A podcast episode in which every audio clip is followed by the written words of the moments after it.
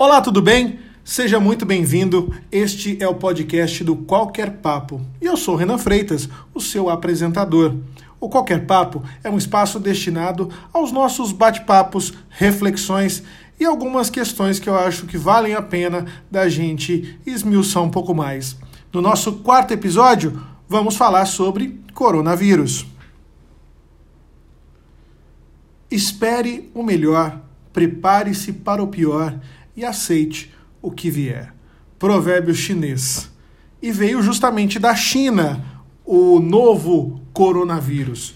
De acordo com o Ministério da Saúde, os coronavírus, a família COV, são uma grande família viral, conhecidos desde meados dos anos 60, 1960. Eles causam infecções respiratórias em seres humanos e em animais. Geralmente, as infecções por coronavírus causam doenças respiratórias leves a moderadas, semelhantes a um resfriado comum. A maioria das pessoas se infecta com o coronavírus comum ao longo de toda a vida, sendo as crianças pequenas as mais propensas a se infectarem. Os coronavírus comuns que infectam os humanos são alfa-coronavírus 229E e o NL63, e o beta-coronavírus OC43 e o H, HKU1. A doença provocada pelo novo coronavírus é oficialmente conhecida pelo código COVID-19, sigla em inglês para Coronavírus Disease 2019 ou Doença Coronavírus 2019 na tradução. Bom, muito já se fala a respeito do coronavírus pelo mundo, especialmente aqui no Brasil e especialmente também em qualquer lugar do mundo onde você viva. O foco, claro, das notícias será o país que você vive. Então, vou falar especificamente do Brasil, pois é o onde no momento eu estou alojado e a maioria dos nossos ouvintes do podcast também vivem. O coronavírus ele está amplamente difundido na questão de como ele age, o que funciona e tudo mais, mas é uma situação inusitada. Vamos falar primeiro a respeito do vírus.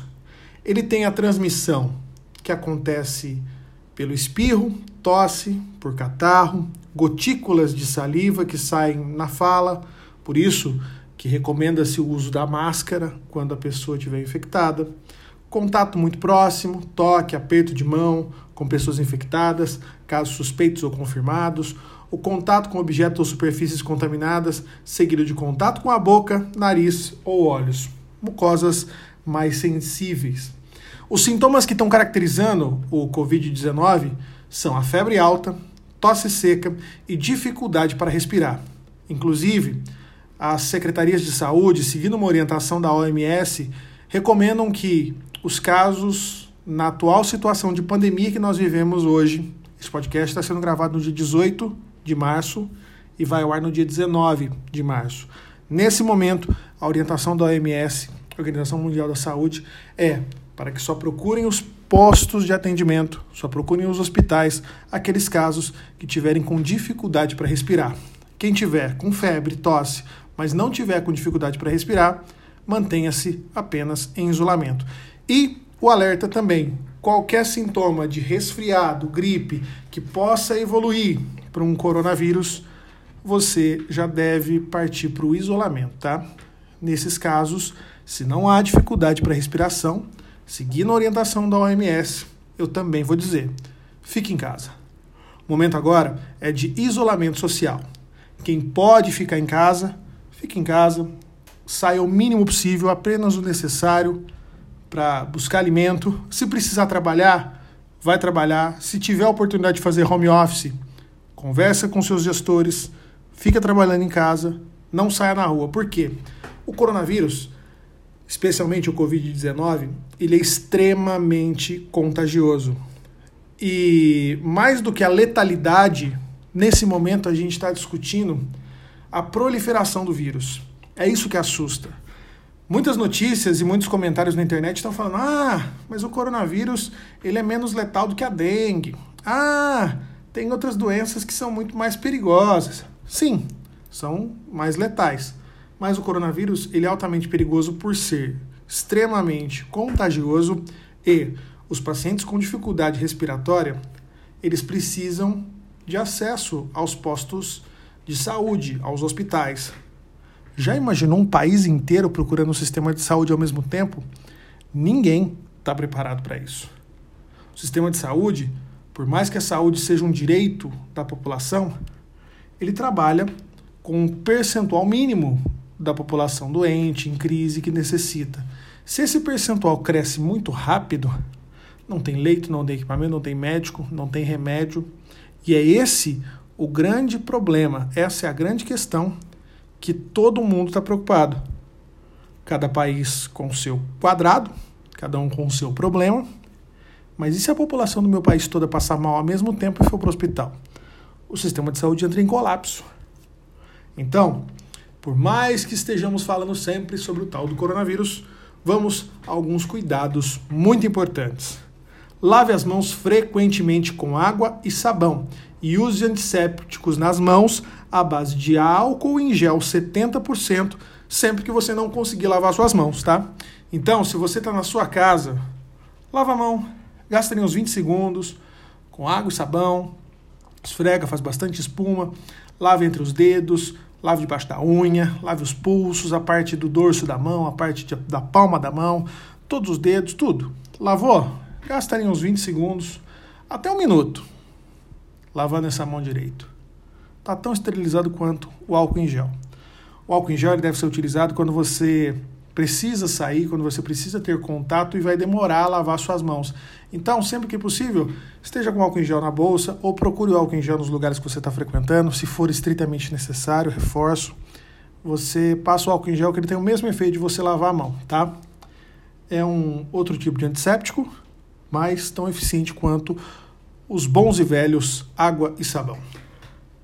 Você deve lavar as mãos sempre em quais situações? Após tossir ou espirrar, se conseguir evitar tossir, espirrar na palma da mão e fazer isso no dorso do braço ou na blusa, camisa, depois você coloca a camisa para lavar e o seu corpo não está em contato direto com as secreções. Depois de você cuidar de pessoas que apresentam sintomas dessas doenças respiratórias, seja desde uma gripe, um resfriado, até mesmo se tiver contato com pessoas em investigação de corona, dá uma higienizada nas mãos, sempre após ir ao banheiro e essencialmente antes de ingerir alimentos, antes de comer e depois de comer, tá? Ao tossir e espirrar, já falei, mas vou reforçar. Cubra a boca e o nariz. Use os braços ou um lenço descartável. Evite usar as palmas das mãos. E se usar, lembre-se sempre de higienizá-las em seguida. Se usar o lenço, jogue o lenço imediatamente fora e lave as mãos. Use preferencialmente lenços de papel descartáveis. Fique atento, porque nessa fase de extremo contágio é importante você evitar o contato com outras pessoas, procurar um serviço médico imediatamente se tiver dificuldade para respirar e seguir todas as orientações recomendadas. Muitos lugares, comércios estão sendo fechados, shoppings estão sendo fechados aqui no Brasil. E muita gente. Brasileiro é foda, cara. Melhor do Brasil é brasileiro e o pior também. Ah, não vamos trabalhar, vamos pra praia, vamos pro shopping, vamos passear, vamos pra pelado, vamos pro barzinho. Não, gente. Não é férias, é isolamento social. A nossa sobrevivência depende disso, tá? Então, não vai bancar o machão, ah, eu não vou pegar esse negócio aqui não, ah, eu nunca vou usar máscara, nossa, álcool gel é coisa que nunca vou passar na minha mão e tal. Cara, você, se tem esse comportamento, sinto informar, mas você está sendo um babaca. E se você conhece alguém que está sendo um babaca e você não tem coragem de falar, por favor, coloque meu podcast para ouvir, porque eu quero que a pessoa sinta identidade e veja essas atitudes. E eu falo para você, o idiota, você está sendo babaca. Está colocando em risco a sua vida e de pessoas que você, entre aspas, ama. Porque se gostasse de verdade, você não estava aí não se cuidando e não preocupando com o bem-estar de uma galera. Passou da esfera do ego, do eu, agora é a esfera do coletivo. Então, quem não sabe trabalhar em coletivo precisa aprender na marra, porque a nossa sobrevivência depende do bom senso dos idiotas também. Então, faça a sua parte, ajude na conscientização.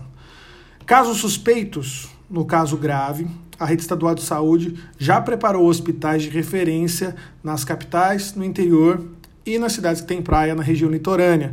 Isso vale especialmente para as cidades do Sudeste, que eu tenho maior contato. Rio de Janeiro está com esse protocolo, São Paulo está com esse protocolo, Espírito Santo está com esse protocolo, e Minas Gerais, com exceção da praia, porque se o mineiro já tem o melhor povo, a melhor comida, um estado maravilhoso, se tivesse praia, aí ia ser falta de educação. É legal a gente destacar que algumas iniciativas no mundo, mesmo com todos os dramas e problemas do coronavírus, estão se saindo bem. Um desses casos de sucesso é o da Coreia do Sul. Eles realizaram uma campanha agressiva para combater o vírus, disponibilizando todo o seu sistema de saúde para diagnosticar a presença da Covid-19 nos habitantes das áreas críticas do país. Esse dado é uma explicação de Bi Jae-jun, jornalista do serviço coreano da BBC. Quando a epidemia começou no final de 2019, quando ela explodiu no norte da China, os países vizinhos seriam os primeiros onde o novo vírus chegaria. Em 20 de janeiro, a Coreia do Sul confirmou a notícia do primeiro caso de coronavírus nas suas fronteiras. Logo, o sistema de saúde sul-coreano detectou a origem da epidemia em seu território, a cidade de Daeju, no norte, onde, de, onde três quartos de, do total de casos foram registrados. Três quartos do total de casos registrados na Coreia do Sul foram na cidade de Daeju. Desses, 63% dos casos de contágio estavam relacionados ao grupo religioso de igreja Jesus de Shikonjin. Se eu pronunciei errado, me desculpe. Shinkonjin. Um culto dedicado a expandir a ideia de que o seu fundador, Lin Man-hee, é a segunda encarnação de Jesus Cristo. A Coreia do Sul estava preparada para lidar com essa epidemia desde o ano passado, de 2019, quando teve que ligar, lidar com o MERS, outra síndrome respiratória a estratégia coordenada pelo Ministério da Saúde local foi estabelecida desde o primeiro dia. O objetivo era criar uma rede abrangente de diagnóstico e de redução da taxa de letalidade. Detectar o vírus em seus estágios iniciais é essencial para poder identificar as pessoas infectadas e, assim, impedir ou atrasar sua disseminação, disse a CNN Park Min-go-ho, ministro da Saúde do país, da Coreia do Sul. Isso também no, permitiu planejar adequadamente os cuidados com a saúde, porque apenas 10% dos infectados precisaram ser hospitalizados, acrescentou o ministro. Para especialistas, o método usado na Coreia do Sul é o mais eficaz, porque permite a obtenção de um panorama mais amplo sobre a disseminação do vírus.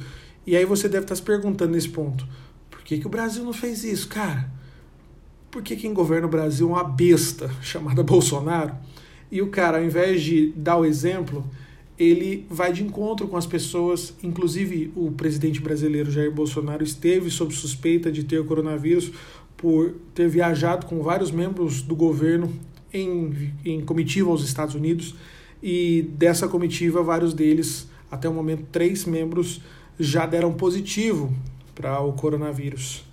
E ainda assim, sob todo esse aspecto, o Bolsonaro incitou uma manifestação, que é aglomeração de pessoas, para se sentir apoiado, olha só como é que ele é vaidoso, e, de quebra, é, saiu cumprimentando os manifestantes na porta das dependências da Alvorada, em Brasília. Ou seja, um irresponsável. E, tirando as minhas convicções pessoais quanto a este boçal que governa atualmente o nosso país, essa vergonha eu não passei, tá? Eu não votei no Bolsonaro. É... Além disso, de toda essa imbecilidade, o Brasil não pode adotar esse tipo de medida porque a gente negligenciou um pouco o início do coronavírus no país e por conta disso nós saímos da contaminação individual, onde você consegue rastrear e fazer o trajeto de onde o vírus veio e para quem ele pode ter ido, para as contaminações coletivas ou espontâneas, que você já não consegue mais lastrear contaminações comunitárias. E nesse estado já não é mais viável fazer o teste de toda a população, porque a gente cai no problema da fadiga do sistema de saúde. Se eu for testar todos os casos potenciais numa amostra muito grande, eu posso estar gastando todo o recurso e ainda assim não conseguir testar todo mundo que eu preciso e deixar de apontar casos verdadeiros. Eu fico restrito quanto a como coordenar. E por conta dessa fase avançada, o ministro da Saúde do Brasil, em coletiva de imprensa realizada hoje, para falar sobre as medidas que o governo brasileiro está tomando para cuidar do coronavírus, ele disse exatamente essa fala que eu estou tentando explicar, mas claro, ele como especialista foi mais claro e mais conciso. A partir de uma determinada fase, não se testa mais casos possíveis, ou todo o caso. Vão se testar apenas os casos mais graves para se confirmar se é ou não o coronavírus. A Coreia do Sul monitora 10 mil pessoas por dia muitas das quais tiveram resultados positivos apresentando sintomas leves da doença, explicou Benjamin Colin, professor de epidemiologia da Universidade de Hong Kong. Com isso, o que, que eu quero falar para vocês a respeito do coronavírus? Gente, tem tanto podcast bacana, inclusive essa semana eu vou participar de um que sai domingo, pessoal do Fala Geek. Já é o terceiro ou quarto episódio que eu participo com eles falam sobre vários assuntos do universo geek, mas também reflexões inteligentes que a gente precisa. No podcast dessa semana, a gente vai falar sobre imprensa compartilho, tá bem legal, vale você escutar. falageek.com.br e também disponível nas principais plataformas de streaming para você poder ouvir aí na sua casa, no seu isolamento social, mas ficando bem informado. Depois desse momento merchan, eu acho que, que é legal a gente ponderar que é muito importante se você puder ficar em casa, fique em casa. Se você tiver parentes maiores de 60 anos, parentes maiores de 60 anos, pessoas imuno autoimunes, né, que possuem doenças autoimunes, que possuem doenças é, graves, hipertensão, diabetes, passaram recentemente por um tratamento invasivo, uma cirurgia, tanto pós-operatório, quimioterapia. Se você conhece alguém nesse cenário, faça o possível para que essa pessoa fique dentro de casa se ela estiver saudável, se ela puder se manter lá, dê meios e auxilie da maneira que você puder. Se você mora com uma pessoa assim, preze pela saúde dela, porque essas são as pessoas mais vulneráveis. Se você está saudável, precisa trabalhar, se cuida lavando sempre a mão, usando álcool em gel, as máscaras elas são exclusivamente nessa fase que nós estamos para quem está apresentando sintomas, tá? Então, você usar ela sem critério, ela só pode ser usada uma vez, você descarta logo em seguida o uso e precisa de uma máscara nova. Faz mais sentido se você deixar a máscara para quem de fato está apresentando algum tipo de sintoma, porque essa máscara vai inibir que a pessoa espalhe as suas secreções por aí e vai deixar de infectar muito mais gente. Num ônibus cheio de gente, é mais inteligente você colocar a máscara em quem está resfriado e não em todas as outras pessoas, certo? Se bem que se você está seguindo meus conselhos desde o começo do programa, você não vai precisar pegar ônibus, a menos que seja estritamente necessário. O que, que o coronavírus está servindo nesse momento? Qual que é a grande aula que o coronavírus está dando? Porque, sim, existe um lado bom para isso está mostrando mais uma vez que as nossas fronteiras elas são muito mais psicológicas do que reais. Um problema que começou na China, hoje é um problema do mundo inteiro. Numa esfera não tão comum, mas também impacta as nossas vidas, quando alguma oscilação de bolsa acontece nos Estados Unidos, impacta o mundo inteiro. Quando acontece no Brasil, impacta o mundo inteiro. Quando pega nas bolsas da Europa, impacta o mundo inteiro. Então, a gente vive numa comunidade única, onde o mais importante tem que ser sempre a vida humana. Então, vamos aproveitar esse momento e rever os nossos conceitos sobre os nossos irmãos das mais variadas nações, cuidar desse planeta, porque é nele que a gente mora e é nele que os nossos descendentes vão morar, principalmente se a gente fizer um trabalho bacana de conscientização. E aqui eu fecho o que eu tinha para falar a respeito de doença, mas eu quero falar sobre um outro lado das informações.